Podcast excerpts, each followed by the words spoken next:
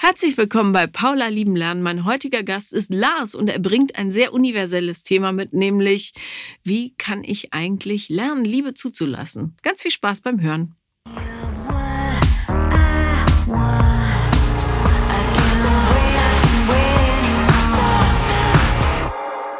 Herzlich willkommen, lieber Lars. Hallo. Bei ähm, Lars denke ich natürlich sofort an skandinavische Märchen, was grundsätzlich schön ist. Ja, tatsächlich. So, aber wir reden jetzt nicht über Märchen, sondern über das echte Leben. Und äh, worum geht's? Ähm, ganz grob umfasst, ich möchte das Lieben lernen. Ah, ja. Lernen zu lieben. Ja, da bist du hier richtig. Und im Idealfall startet man natürlich immer bei sich selbst. Erstmal Mhm. sich selbst irgendwie zu lieben. Da bin ich schon viel, viel besser geworden. Ja, Ähm, und gerade bin ich auch an einem Punkt, wo ich richtig Liebe spüre im Bezug auf Freundschaften. mhm.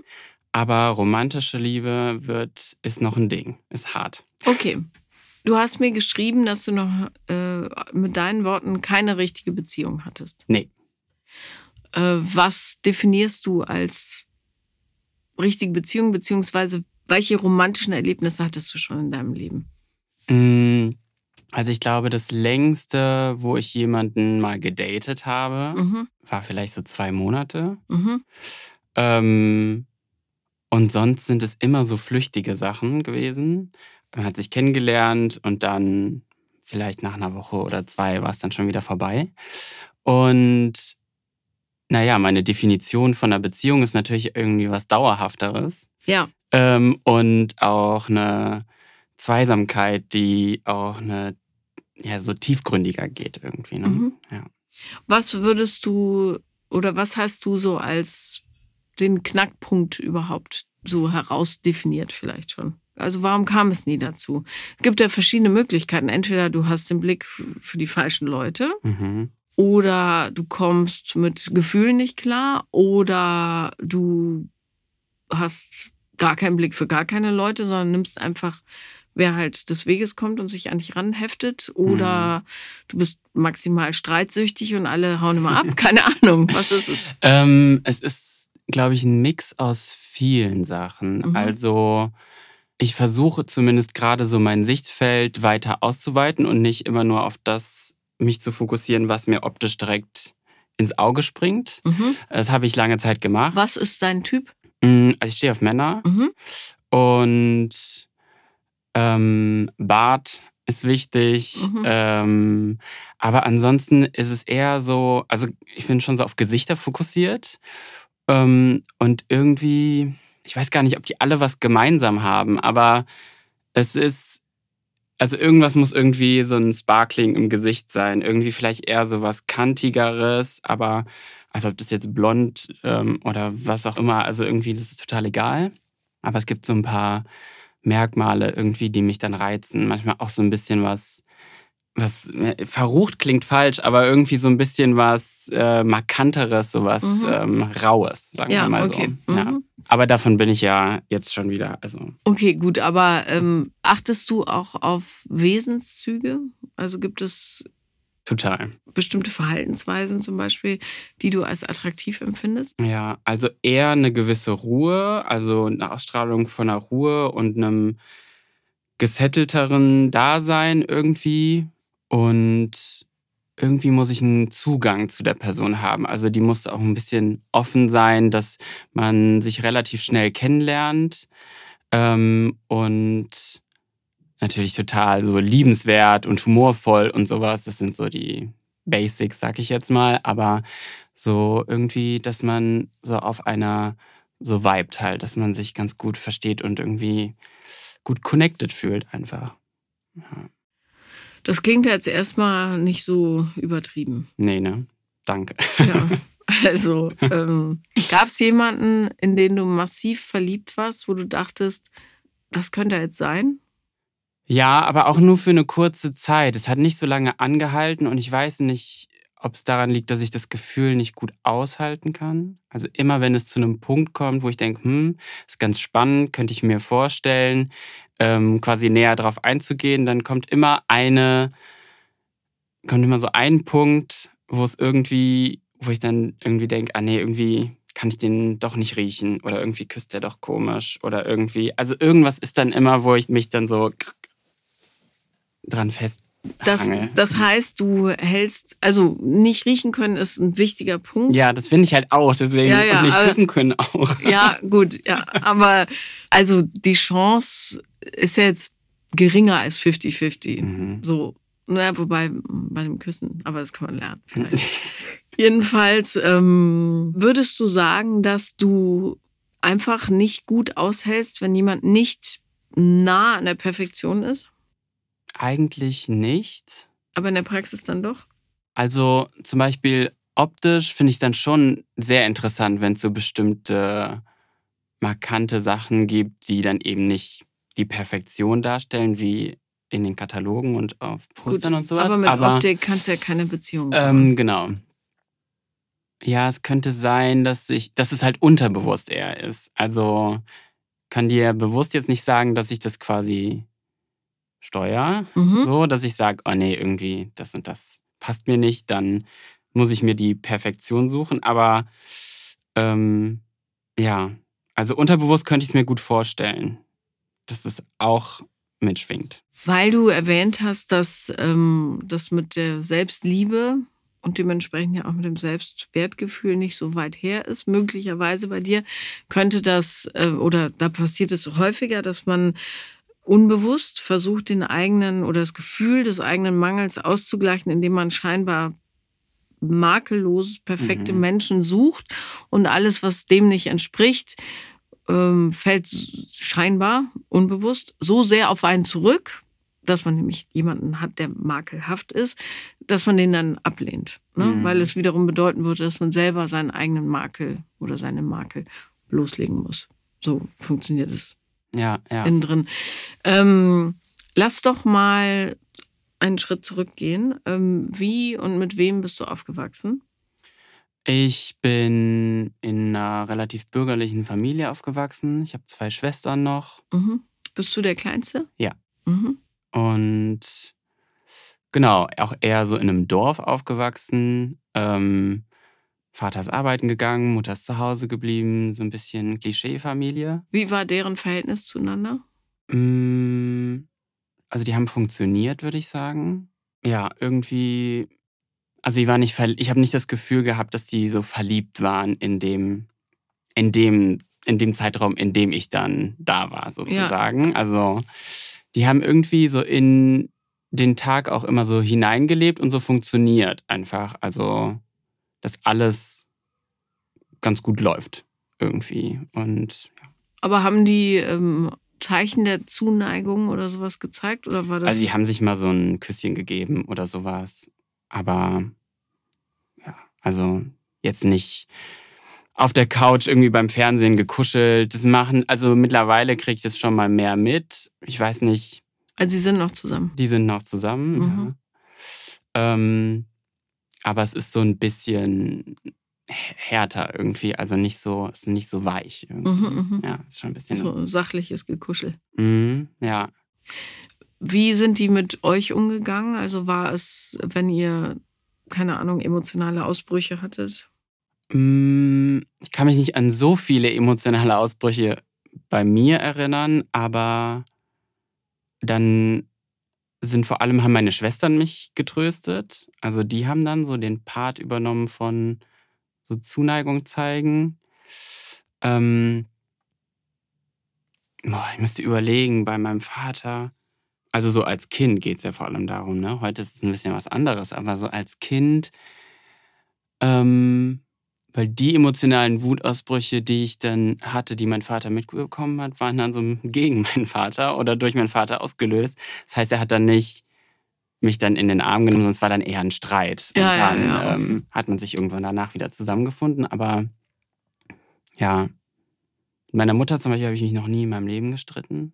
Aber weil es keinen Grund gab oder weil ihr das sachlich geklärt habt? Ich glaube, weil ich dann eher, und das hatte ich ja auch geschrieben, als vor allem als Kind so People-Pleasing-mäßig durch die Welt gegangen bin und mhm. versucht habe, eigentlich am besten gar keine Probleme ja, zu machen. Zu machen, genau. Ja.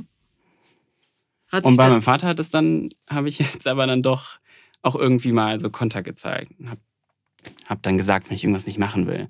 Weiß ich nicht genau, warum ich das bei ihm nicht konnte. Vielleicht, weil er genau das zulassen konnte und meine Mutter nicht. Wie hat deine Mutter auf Stress reagiert? Also wenn du, wenn was nicht so gelaufen ist? Also ich, ich wüsste gerne anders gefragt. Die ist, glaube ich, in sich gegangen einfach. Aber ja, wie, wie bist du zum People-Pleaser geworden? Also wodurch?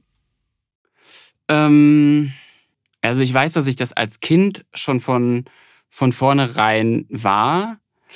Ähm, also genau, ich wollte nicht irgendwie eine Extrawurst sein. Ich war natürlich der Jüngste, das heißt Und der einzige Und- Junge? der einzige Junge, genau.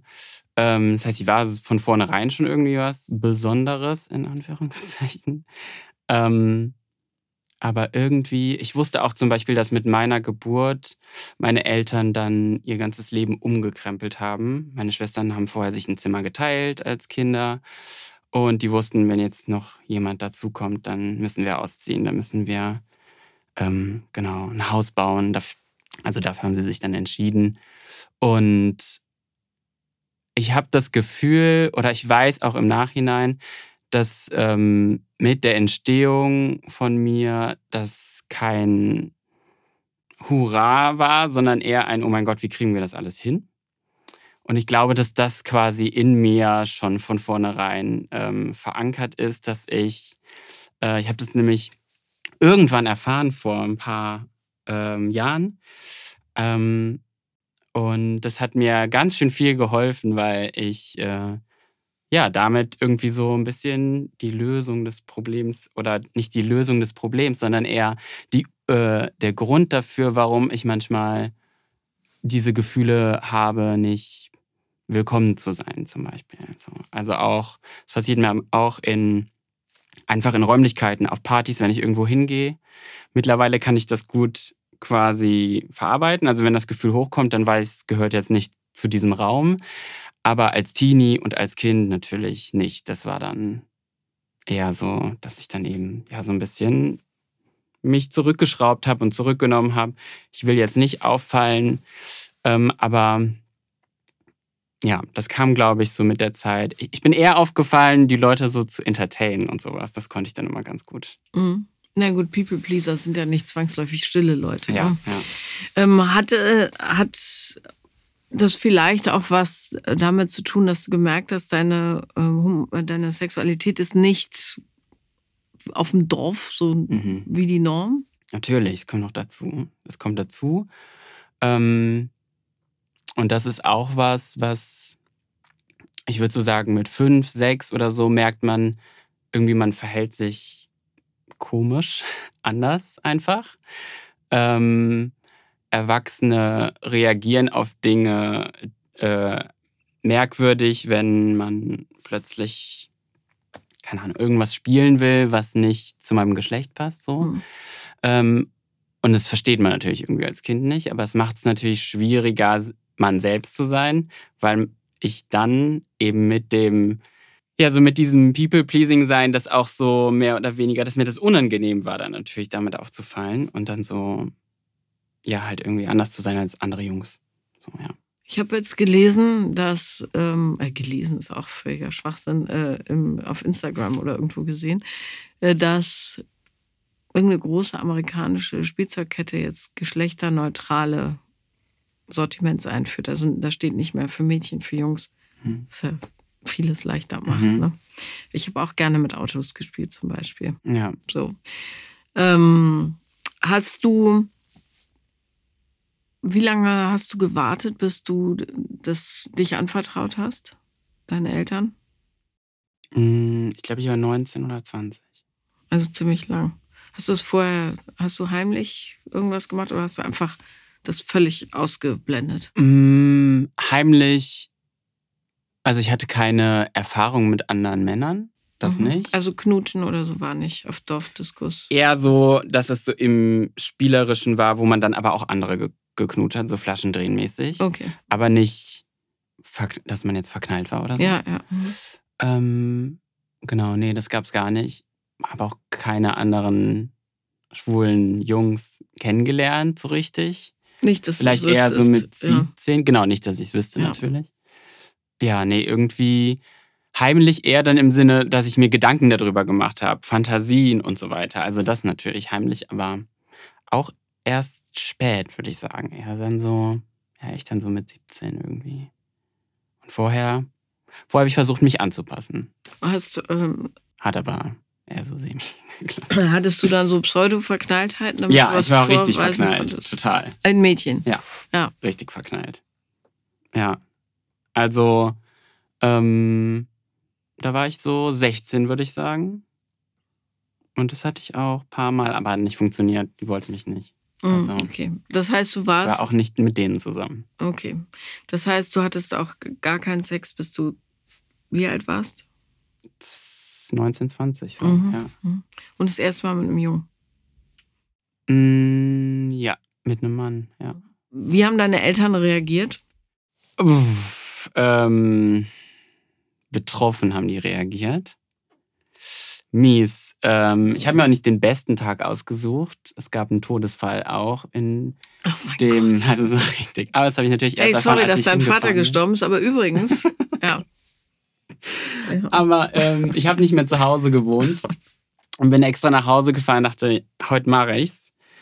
Und dann haben sie es mir erzählt und dachte ich, aber ich zieh's jetzt durch. Es wird Mhm. eh nicht, also es wird eh kein Hurra geben. Deswegen, egal, dann kriegen sie es jetzt Doppelt. doppelt und dreifach. Wer starb denn? Ähm, ganz guter Freund von meinen Eltern. Mhm. Also, der war auch schon alt. Es war jetzt dann nicht urplötzlich, aber eine sehr enge Bindung hatten die. Genau. Und ähm, Ja, ich kann mir das nur ausmalen, dass wenn man äh, eine, ein, für einen selbst wichtige Mitteilung macht und die Eltern mit Betroffenheit reagieren, dass sich das nicht so schön anfühlt. Total. Ich habe auch immer, man sagt ja immer so, ach, das wird dann so, du wirst sowas loslassen und danach wird so entspannt. Es war gar nicht so. Es Mhm. war, jetzt habe ich jetzt gesagt, aber es war nicht so. Also ich dachte, jetzt gehe ich mit Leichtsinn weiter. Konnten die das dann ähm, akzeptieren oder ist das bis heute ein Thema? Mm, Meine Mutter hat eher mit diesem Phasending reagiert. Also nicht mit Akzeptanz, sondern eher so, ja, vielleicht passt, also vielleicht ist es ja jetzt gerade so, aber vielleicht ändert sich das ja nochmal. Ich meine, mag ja alles passieren, aber es ist vielleicht dann nicht die Reaktion, die man, die man hören will. Naja, also ich kenne Ähm. niemanden, bei dem es passiert ist. Obwohl außer Frauen, das möchte ich davon ausnehmen. Ja. Frauen neigen eher dazu, ähm, also nicht alle natürlich, aber so sich auch mal umzuorientieren. Also ich hatte auch schon Sex mit Frauen, das hatte ich auch und fand ich auch gut. Mhm. Ähm, ist aber für mich was völlig anderes. Ja. Also Ja. deswegen, aber trotzdem, so die sexuelle Anziehung ist halt irgendwie ja bei Männern. Deswegen, ja, vielleicht gut. ändert sich es auch. Man. Leute, hört auf, Sex zu haben, wenn es keine sexuelle Anziehung gibt. Bitte. ja, Das ja, ist Quatsch. ja. Weil ein schwuler Bekannter hat mal zu mir gesagt, nee, ich schlafe auch mit Frauen, Sex ist Sex. Das glaube ich aber nicht. Mhm. Weil ähm, ich finde, es muss selbst bei einem One-Night-Stand einen winzigen Gedanken geben, vielleicht könnte was Großes daraus werden. Und wenn du auf Männer stehst, geht es nur mit Männern, logischerweise. Ja, also, Das war auch tatsächlich eher, da war ich so 20, 21. Also es war noch die Phase, wo der Umbruch quasi so Mhm, mhm. stattgefunden hat. ja. Und vielleicht ist es dann auch so was Experimentelles irgendwie gewesen. Du, äh, Experimente. Und man weiß auch noch gut. nicht so richtig, was dann dann so Anziehung ist. Also irgendwie wusste ich das da auf jeden Fall dann nicht so explizit, dass ich sagen könnte, ah, jetzt, Und dafür ist doch super. ja, Jetzt weißt du es. jetzt weiß ich es. Äh, ich frage nur deshalb so genau, weil ähm, manchmal, wenn man so Wünsche hat, akzeptiert zu werden, dann vermeidet man ganz unterbewusst Dinge, die diese Akzeptanz möglicherweise in Frage stellen könnten. Das heißt, wenn du plötzlich mit deinem neuen Partner da aufkreuzen würdest, zu Hause im Dorf, und du wüsstest, äh, Mutti findet es nicht so gut und Vati wahrscheinlich auch nicht, ähm, und es wäre für dich sehr, sehr konfliktbeladen, kann das natürlich dazu führen, dass du äh, so eine riesige Sabotagemaschine da ins Laufen bringst, die diese Situation von vornherein nahezu Mhm. unmöglich macht. Mhm. Ne? So. Ja, ich hatte auch mal, ähm, eben weil meine Mutter so reagiert hatte, ich meine, es ist jetzt zehn Jahre her, Mhm. es ist, hat sich schon viel verändert in der Zeit. Ähm, aber da hatte ich ihr tatsächlich auch gesagt, also sollte ich irgendwann mal einen Freund haben, dann wird es dauern, bis ich den dir vorstelle. Und was hat sie daraufhin gesagt? Und jetzt kommt ganz kurz Werbung. Hi meine Lieben, ich weiß nicht, wie es euch geht, aber mein Partner und ich, wir sind super dolle eingespannt und wir führen dazu noch eine Fernbeziehung und das sorgt eben dafür, dass wir uns Freitagabend wirklich völlig erschöpft hier in Berlin treffen. Er kommt extra aus Hamburg gefahren und ich bin gerädert, er ist gerädert. Wir haben beide Lust auf was Leckeres zu essen, aber so richtig was zaubern wollen wir nicht. Wir wollen, dass es praktisch ist und dass es schnell geht. Und darum bin ich super dankbar für Koro. Bei Koro gibt's über 1000 Produkte, die kennt ihr natürlich, wenn ihr Koro kennt. Superfoods, Nussmuse, Snacks, Trockenfrüchte, Nussmischung, alles mega lecker. Die berühmten Energy Balls und ganz, ganz vieles mehr. Und bei Koro hat Qualität oberste Priorität. Die verkaufen wirklich nur das Leckerste vom Leckersten. Und eines dieser leckersten Sachen, die wir uns dann reinziehen, Freitagabend, sind die Bio-Tortellini mit Räuchertofu. Die sind so, so lecker und das Tollste daran, sie gehen so super schnell.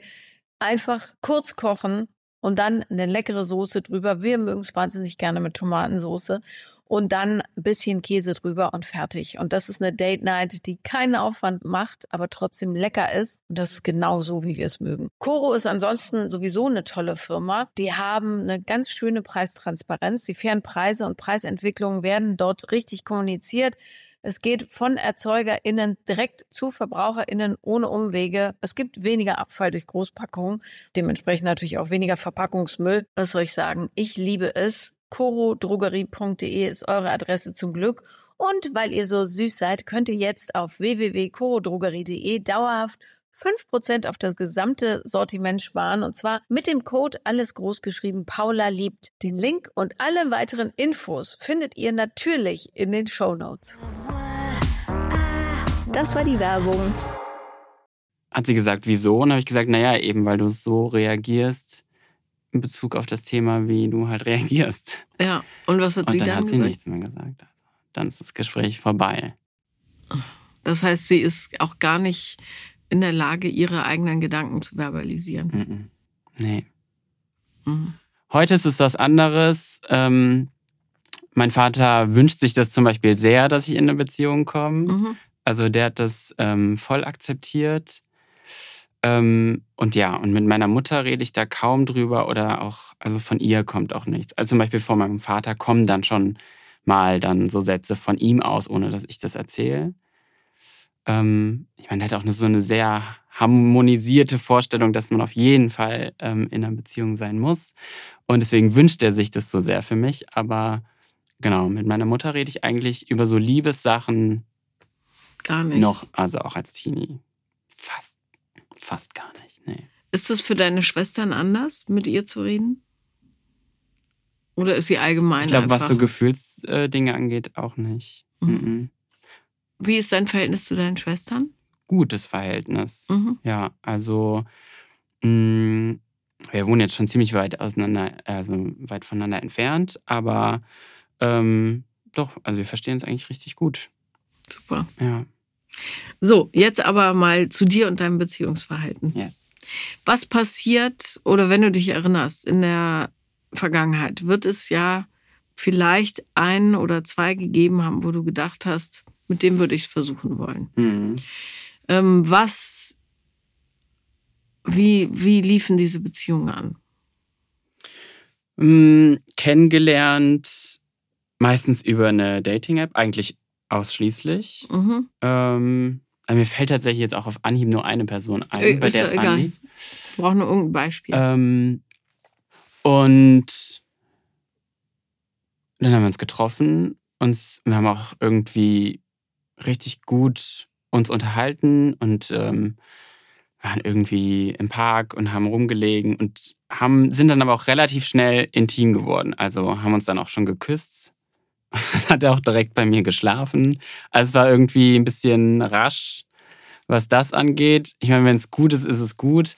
Aber oft fällt ähm, vielleicht gerade, wenn man so in die, über diese Dating-Sache geht, oft in so eine Flüchtigkeits- und One-Night-Stand-Schiene Mhm. rein.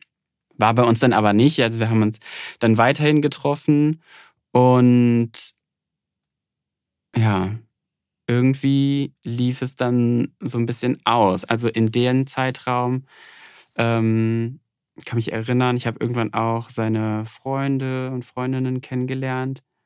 Und da hatte ich dann nämlich zum Beispiel auch dieses, hier, niemand kann mich leiden Gefühl. Also ich ver verfall dann so ganz schnell in so ein, äh, ja, gerade was so Gruppen und, also ne, was so dann so, wenn er dann so andere Leute noch mit reinbringt, dann bin ich ganz schnell in so einer Schutzhaltung gewesen. Also heute versuche ich das dann umzukehren, aber Wa- Was hast du damals gedacht, was die über dich denken? Warum sollten die dich nicht mögen? Mir fällt es zum Beispiel schwer, auch mich so ganz gut einzubringen in Gespräche. Und dann denkst du, oh, die denken irgendwie, ich bin zu langweilig, ich bin zu schüchtern, ich rede, also irgendwie ich kann mich nicht einbringen. Also so ganz dumme Gedanken eigentlich. Denen entsprechend handelst du dann auch? Also diesen Gedanken entsprechend, indem du tatsächlich nichts sagst und blöd in die Ecke guckst und dich langweilig verhältst? Ja, mir fällt es schon dann auch schwer von vorne. Nee, es ist wahrscheinlich andersrum. Aber vielleicht ist es halt gekoppelt, ne? Also es dreht sich dann die ganze Zeit. Ähm, also auf der einen Seite bin ich schon jemand, der vor allem so eine Beobachtungsrolle einnimmt. Und heute habe ich da kein Problem mit, dann auch nichts zu sagen. Aber damals war es dann schon so, dass ich dann, es ist mir irgendwie schwer fiel, ja, irgendwie da so reinzukommen und irgendwie so in so ein entspanntes Kennenlernen irgendwie zu kommen in so einer Gruppe. Und ja, das dachte ich dann. Also dann dachte ich irgendwie, äh, weiß ich nicht, ob ich jetzt mit denen irgendwie, ob die mich jetzt so ganz gut leiden können. Was ja interessanterweise auch irrelevant wäre, weil es ging nur darum, dass er dich mag, nicht Total. ob die dich mögen. Ne? Und gerätst du dann in so eine selbsterfüllende Prophezeiung, dass dann tatsächlich du quasi langweilig und unliebenswert wirst und damit diejenigen ins Austreibst oder verhältst Es du wird dich? wahrscheinlich damals so gewesen sein. Ja. Also, das ist jetzt auch schon so vier, fünf Jahre her. Mhm. Und genau dann habe ich quasi angefangen, an mir selber zu arbeiten, an meiner Selbstliebe und sowas. Aber ja, es kann, es wird der ausschlaggebende Punkt gewesen sein. Ich weiß auch, dass es mir gesundheitlich da nicht so gut ging. Ähm, das war auch so, ich weiß gerade nicht, Anfang der Corona-Zeit. Also es spielte irgendwie auch noch da so mit rein und ähm, und daraufhin hat sich das dann quasi so, ist das so ausgelaufen. Also wir haben dann auch das alles nur noch über, ähm, ähm, nur noch über ähm. Chats dann Also, genau mhm. ähm, beendet. Ja. Und in den Jahren seitdem hast du niemanden kennengelernt, wo du dachtest, das könnte man mal probieren. Mm, nur, dass es dann quasi innerhalb von einer Woche dann irgendwie so auslief, dass ich selber dann quasi den Cut irgendwie für mich gesetzt habe und dann die, der Reiz nicht mehr da war, wo ich dann dachte, ah nee, irgendwie doch nicht. Also ich will nicht sagen, dass es einfach ist, jemanden zu treffen, den man mag, aber es ist auch nicht super schwer, wenn das Herz offen ist. Ne? Ja. Darum wäre jetzt meine Vermutung, dass ähm, du da schon ein großer Faktor Mhm. bist bei diesem nicht zustande kommen von Beziehungen. Mhm.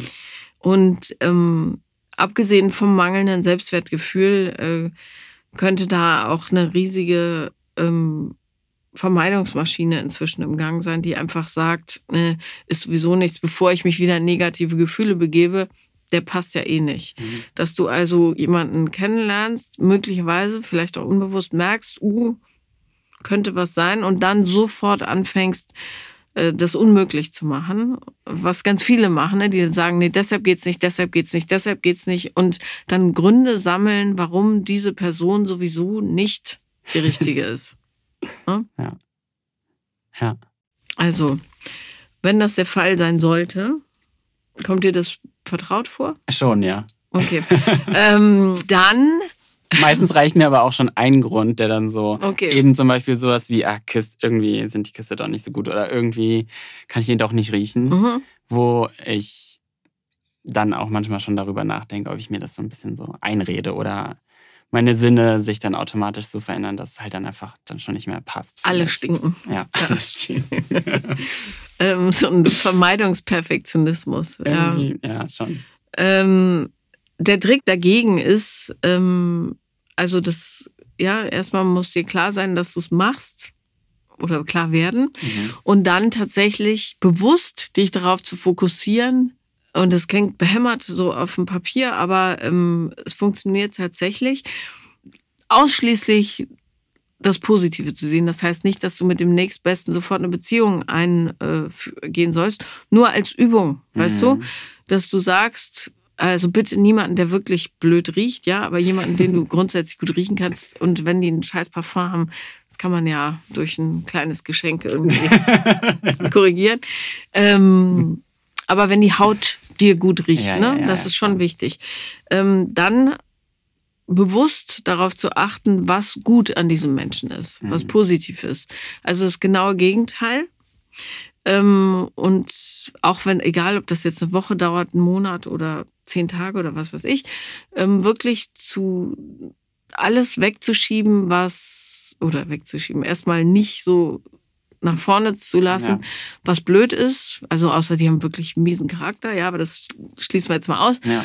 sondern zu sagen, keine Ahnung, die Art, wie er mit Kellnerinnen umgeht, ist wirklich bezaubernd. Mhm. Oder wie liebevoll der Obdachlosen immer was zu essen kauft. Mhm. Oder wie aufmerksam der mir zuhört, weil er jetzt weiß, dass ähm, Lars der kleine Eisbär mein Lieblingsstofftier ist mhm. oder Lieblingskinderbuch war oder was weiß ich. So ja, Sachen, ja. ja. ja. Weil ähm, Menschen sind ja wahnsinnig komplex und jeder von uns besteht aus einer Menge Scheiß und eine Menge, eine Menge gutem Zeug. Und wenn du dich hauptsächlich darauf fokussierst, den Mist anzugucken, dann kannst du dir die herrlichsten Menschen zunichte machen. Mhm. Ne? Wenn du dich aber bewusst darauf fokussierst, die kleinen, scheinbar unbedeutenden Dinge, äh, wie, wie der ähm, runtergefallenes äh, Brottütchen aufhebt im Supermarkt und dann wegwirft, damit keiner das draufgetretene Tütchen nimmt oder sowas, mhm. ähm, dann siehst du das Licht und nicht das Dunkel, mhm. weißt du? Und das führt dazu, dass du in der Tat durch das ganze Licht klarer siehst, so, mhm. was dich wiederum in eine Situation bringt, wo du dich mit deinen Gefühlen dem Guten gegenüber auseinandersetzen kannst, nämlich zum Beispiel Angst, Vermeidung, äh, Sorge vor Ablehnung, ähm, Schiss, was deine Mutter dazu sagt ähm, und so weiter. Ne? Mhm. Da wird nämlich wahrscheinlich unheimlich viel an Ängsten hochkommen, die dir vielleicht gar nicht so klar sind, die du alle jetzt vorschiebst, damit du dieses Gefühl nicht fühlen musst. Mhm. So. Und ganz häufig ist es so, wenn jemand nicht in Beziehung geht, weil immer tausend Gründe dagegen sprechen oder auch nur einer, der riecht komisch oder ähm, was war das andere küssen. noch? Der kann nicht küssen, ähm, dann äh, wirst du äh, dafür sorgen, dass du nie mit diesen negativen Gefühlen dich auseinandersetzen musst, weil natürlich die Umstände schuld sind, ja. Mhm. Die können alle nicht küssen. Was kannst du dafür, ja? Mhm. Sorry. Der kleine Lars kann leider, bringt heute keinen mit nach Hause, ja. ja, ja. Ähm, wenn du aber äh, dich bewusst, und es ist völlig irrelevant, ob man das bei flüchtigen Bekannten macht oder äh, ausgewachsene Affären oder aber romantischen, wirklich Liebesbeziehungen, ähm, wirst du genau das in den Fokus rücken, was wichtig ist, nämlich wie jemand gütig ist, wie jemand loyal ist, wie jemand aufmerksam ist. Und dann merkst du, uh, da ist die Maschine, die kannst du dann Stück für Stück abbauen. Mhm. Du musst sie aber erstmal finden in dir. Mhm. Und das geht nur, indem du Licht reinlässt. Ja. So.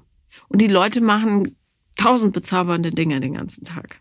Ja, total. Ja. Ich, und ich glaube, genau, dass mir das eben eher dann eben in so romantischen Beziehungen fehlt, weil Freundschaften, ja. die da funktioniert, ne? Also, aber da aber läufst du auch nicht Gefahr, da dich ich, ja, wirklich verletzlich machen zu müssen, ne? Ja. Und das ist die letzte große Bastion. Das stimmt. Ne? Wenn du das kleine Eisentür auf, ja. Türchen aufmachst, dann wird es richtig interessant. Und Freunde lieben ist nicht so schwierig. Ja. Aber jemanden zu lieben, der einem richtig ans Herz packen kann. Ja. Da wird's stimmt. spannend. Ja. Ja. Und wenn du es aber bei deinen Freunden kannst, kannst du es auch bei deinen, bei den anderen. Musst halt nur, du musst spüren, wo die Tür ist und wie fest sie zu ist. Das musst, Mhm. da musst du einmal durch. Mhm. Damit du ein Gefühl dafür kriegst, wie massiv deine Abwehrmechanismen da sind. Mhm. Weißt du? Ja, ja. Also zu sehen, wie, ähm, wie schön es in der Burg ist, kann man nur, wenn die das Tor runtergeklappt ist. Wie heißt das nochmal? Zugbrücke. Ja. Flupp. So. Ja, ja. Die muss einmal runter. Beziehungsweise erstmal musst du mit dem Rambock dagegen hauen und sehen, ah, da geht's wirklich gerade nicht rein. Ne? Ja, ja, total. Also allein die Perspektive und die Sichtweise von vornherein zu verändern, macht das quasi schon, ist so der erste Step, um irgendwie dann ins Tor einzutreten. Ich finde das einen guten Trick, um dich selber zu äh, übertölpeln, Mhm. weil du hast, bist ja sehr geschickt offenbar darin, einfach, ja, hier geht's nicht weiter zu Ja, sagen. So. ja.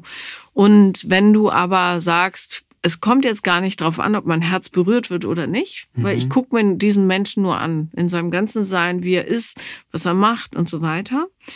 Ähm, kann, baust du so kleine Einfallschlitze in dein Bollwerk ein. Da Mhm. kommt das Licht schon mal durch. Ja. Die werden dann größer und größer und größer. Weil du dann auch spürst, dass dir keine Gefahr droht eigentlich. Ne? Weil du, ob deine Mutter jetzt ähm, sich freut oder nicht, macht ehrlich gesagt keinen so großen Unterschied. Die zeigt ihre Gefühle sowieso nicht. Eigentlich, genau, eigentlich Ja. weiß ich das ja auch, ne? Ja. Und die wird äh, dich äh, weniger oder mehr, äh, also nicht weniger oder mehr lieben. Ja, ja, ja sondern ja, die wird mit ihrer eigenen, mit ihrem eigenen Weltbild konfrontiert. Und natürlich, sie klingt wie eine, die einfach, es gibt ja so Menschen, die leben so rum und warten auf den Tod, ohne Mhm. dass sie aus ihrem kleinen Nest rauskommen. Mhm. Nichts, was du tust, wird da groß was verändern für dich. Ja, ja. Für sie ja, für dich nicht. Ja. Ja.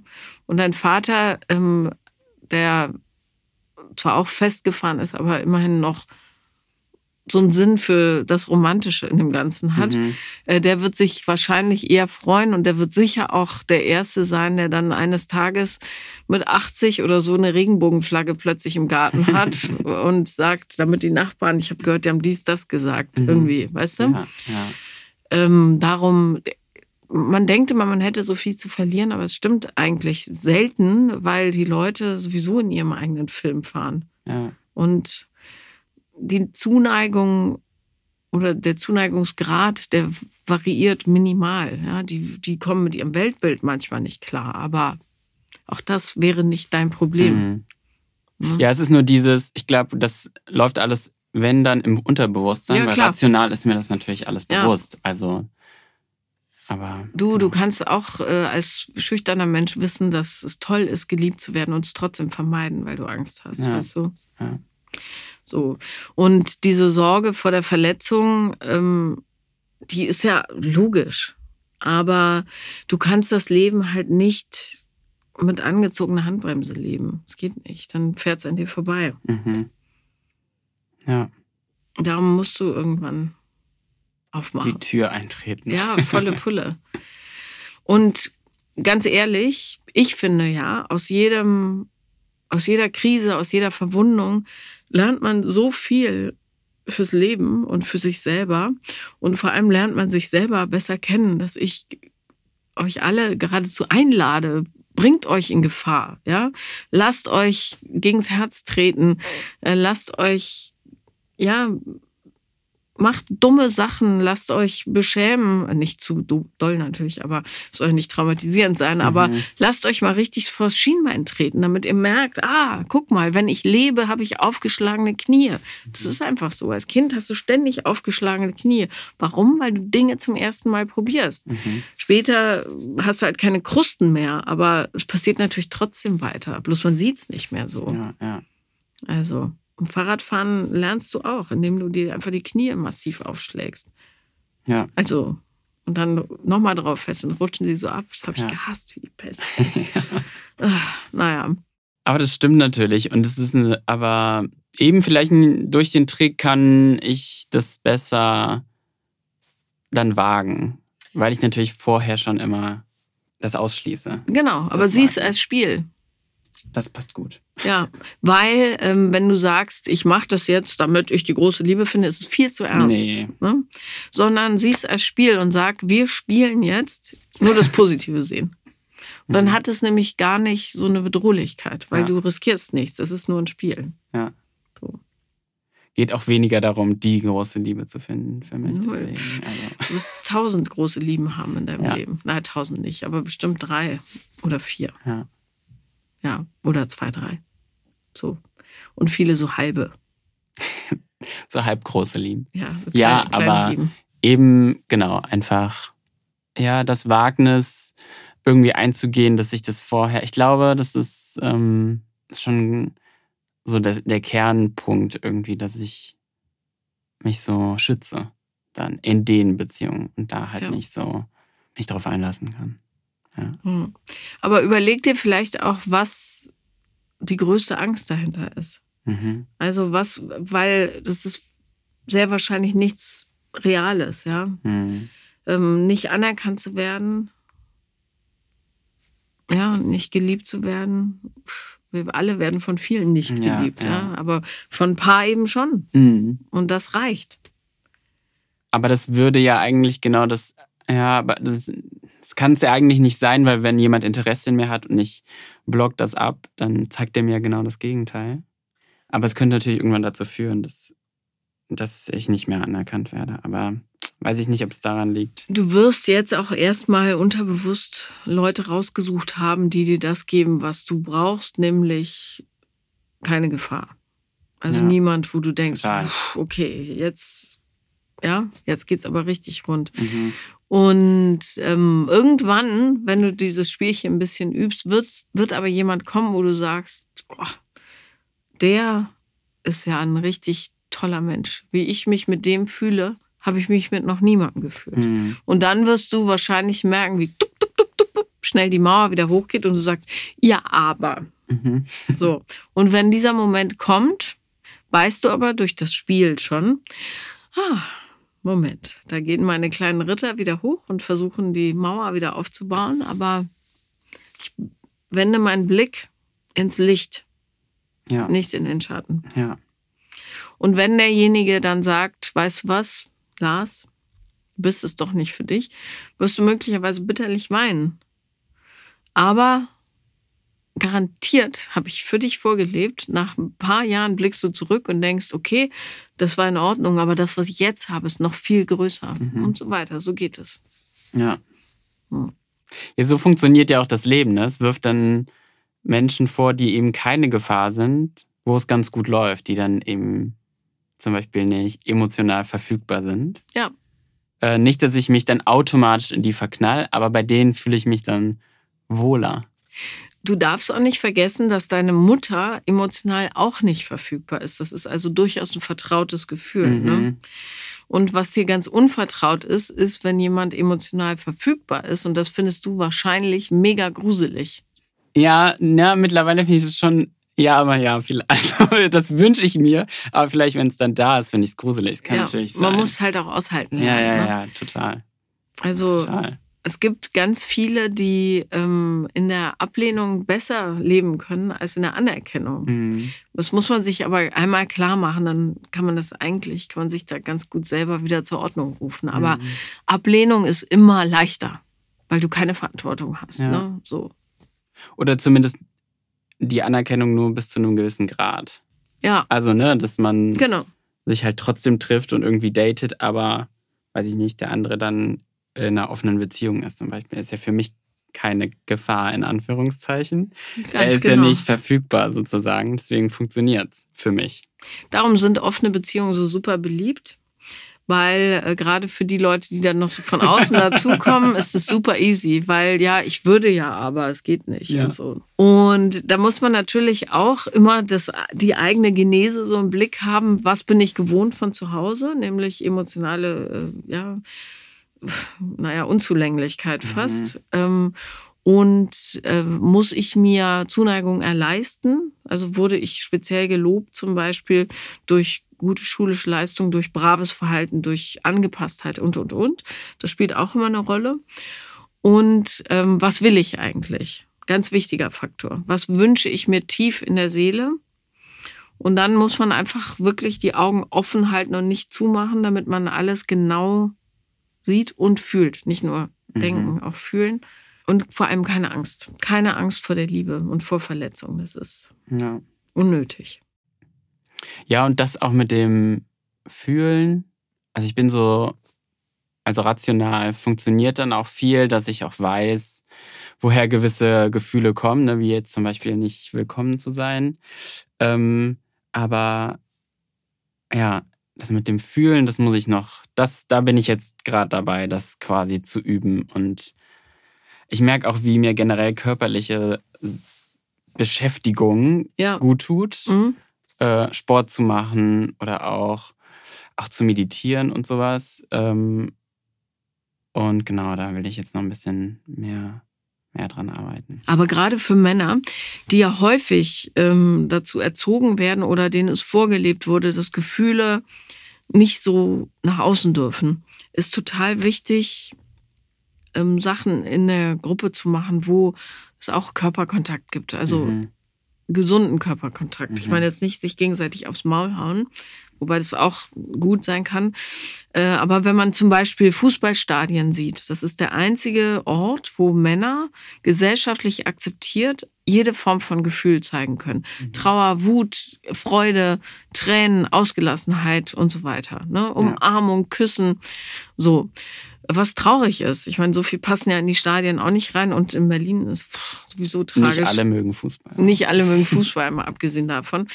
Äh, gut, beim Eishockey ist vielleicht auch so, weiß nicht, war zu selten im Stadion. Jedenfalls mhm. ähm, Sport- oder Körperangebote für Männer, wo äh, dieses Spektrum bewusst angesprochen und ausgelebt wird, das gibt es so selten. Es gibt in Australien einen Typen, der bietet so ähm, Atemarbeit für Männer an, also die, ich weiß nicht, ob es ganz gesund ist, wie er das macht. Mhm. Durch so eine gewisse Kurzatmigkeit bringen die sich dann wirklich an den Rande mhm.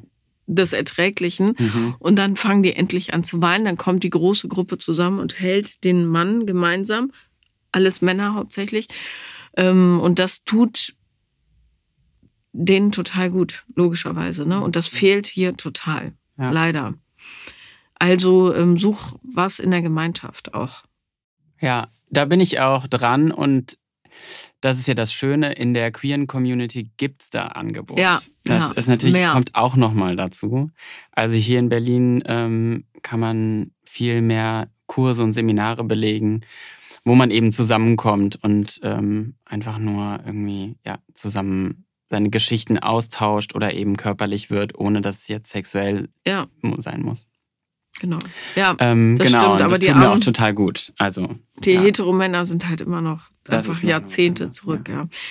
Aber ähm, das betrifft mich nicht. Nee, aber nutzt es wirklich. Ja. Also ähm, das ist auch total unterschätzt in unserer Gesellschaft. Ich weiß nicht, ob das so ein deutsches Phänomen ist, so ein bisschen ja, dieses gemeinsam Freude zu erleben, mhm. abgesehen von Sex. Ja, im mhm. Swingerclub sind es ja ganz groß die Deutschen, aber ähm, zusammen Freude zu erleben, singen, tanzen, mhm. all das, das ist total verkümmert. Ja.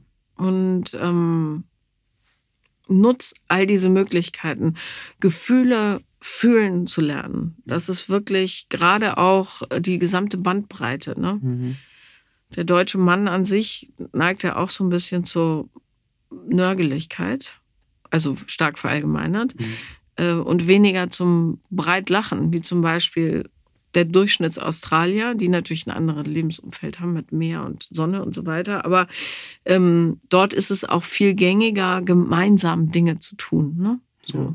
Team, ja. Und das ist echt wichtig. So, weil man dann auch anhand von Beispielen anderer sieht, es ist okay. Mhm. Ja. Dieses es ist okay, das ist total wichtig. Ja. ja. und wo das auch akzeptiert ist, wie man ist. Weil natürlich, wenn ich überlege, als Kind habe ich auch Fußball gespielt. Und das war nicht so erfüllend, ja, natürlich. Nee. Ne? Also, weil da weil spielt man ja irgendwie eine andere. Figur. Ja. Ähm, und genau, und das das kommt jetzt auch nochmal so dazu, dass ich halt überlege, was macht mir Spaß, wo kann ich ich sein, wo sind auch Safe Spaces, wo, ja. wo man ne, gut aufgenommen wird. Aber, Aber da gibt es ja auch. Stell dir mal vor, genügend. Entschuldige, ja. ich bin gerade noch im Fußballthema. Stell dir mal vor, was für eine geile Idee, und dann kreischen wieder alle rum, ein Fußballclub für kleine schwule Jungs. Wie mega das wäre, die mhm. natürlich noch nicht so das Gefühl haben, was bedeutet das, aber die sich genauso fühlen, wie du dich als Siebenjähriger gefühlt mhm. hast und mhm. dann dort spielen dürfen unter Gleichgesinnten. Ja. ja. Wo niemand sich verstellen muss. Ja. Total. Oder halt gemischt, ne? Also, mit, mit Mädchen auch, also ja. auch mit Mädchen zusammen. Ja. Weil die haben natürlich dann, je nachdem, wo man im Dorf ist, auch äh, Probleme damit so. Aber ähm, ja, total. Ähm, aber also deswegen ist Berlin so schön, weil hier gibt es so viel Angebot. Es gibt ja auch einen schwulen oder einen queeren Sportverein, ähm, Mehrere, wo man ja, genau ja. verschiedenste Sportarten machen kann. Also deswegen ist, äh, ja, da bietet leider nur Berlin, aber vor allem äh, hier dann eben ganz viel Angebot, was ja. man machen kann. Aber das Thema, was du hast, ist natürlich völlig universell. Ne? Mhm. Dieses, ähm, ich kann oder ich hüte mich lieber davor, zu viel Nähe zuzulassen, weil dann mache ich mich verletzlich. Das ist ja völlig mhm. unabhängig von der sexuellen Orientierung. Und ähm, aber speziell für Männer ist es noch mal schwieriger, weil es einfach gesellschaftlich gar nicht akzeptiert mhm. ist, dass so ja die Gefühle irgendwie ja. gefühlt werden sollen. Ja. Und bei Homosexuellen kommen auch noch zwei Männer dazu. Dann wird es ganz kompliziert. Dann wird es ganz kompliziert, ja. Oder der eine hat ein Übermaß davon, der andere kann damit gar ja. nicht umgehen, ja. Ja. Ja, ja. Aber das ist echt, also wenn wir das geschafft haben, dann sind wir wirklich weiter als Gesellschaft. Ja. Jetzt boxen wir uns erstmal durch diese schwachsinnige Gender-Debatte. Mhm. Ich verstehe immer nicht, mein Sohn ist 19, erzkonservativ. Ich hätte doch konservativer werden müssen, damit er in die andere Richtung gehen kann. Jetzt habe ich so einen CSUler zu Hause. Oh Gott. Der ist total anstrengend. Da habe ich gesagt, ja, genau, es ist anstrengend für dich zu gendern. Darum geht es aber nicht. Ja, wenn du jemanden glücklich damit machst, mach es. Ja.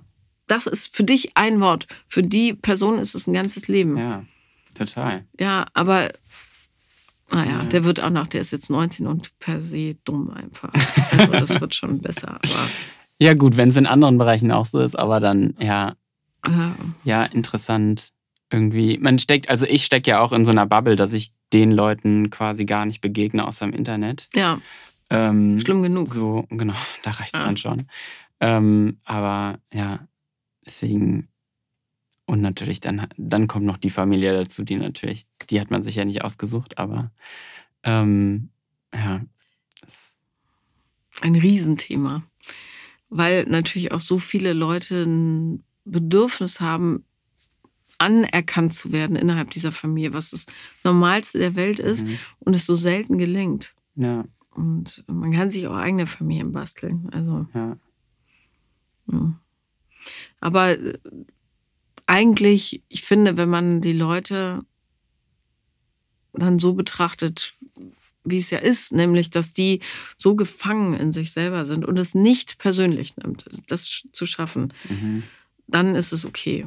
Aber gleichzeitig, ich, gut, ich bin da auch natürlich ein radikales Beispiel, aber ich finde, man muss nicht immer mit der Familie rumhängen, wenn das gar nicht läuft, ja. weißt du? Ja. So. Ja. So oder so, es ist Gute, du hast eine tolle Reise vor dir. Und ähm, genau, kannst jetzt nur nach dem Positiven gucken, was ja. super ist. Ja. Was glaubst du, wie du strahlen wirst? Ja, und das, äh, der Aspekt, das, als, das Ganze als Spiel zu sehen, ähm, das macht dann noch mehr Fun. Ja. Ich wünsche dir ganz viel Spaß dabei. Ja, danke schön. Vielen Dank fürs Kommen. Danke für die Einladung. Das war Paula Liebenlern. Und wenn ihr auch mal kommen wollt, schreibt mir auf Instagram. Achtet speziell auf die Stories. Wir machen das jetzt so. Alles andere ist so ein riesiges Kuddelmuddel, dass ich dort Termine vergebe. Wenn es ganz dringend ist, schreibt mir. Freue ich mich. Bis dann. Ja.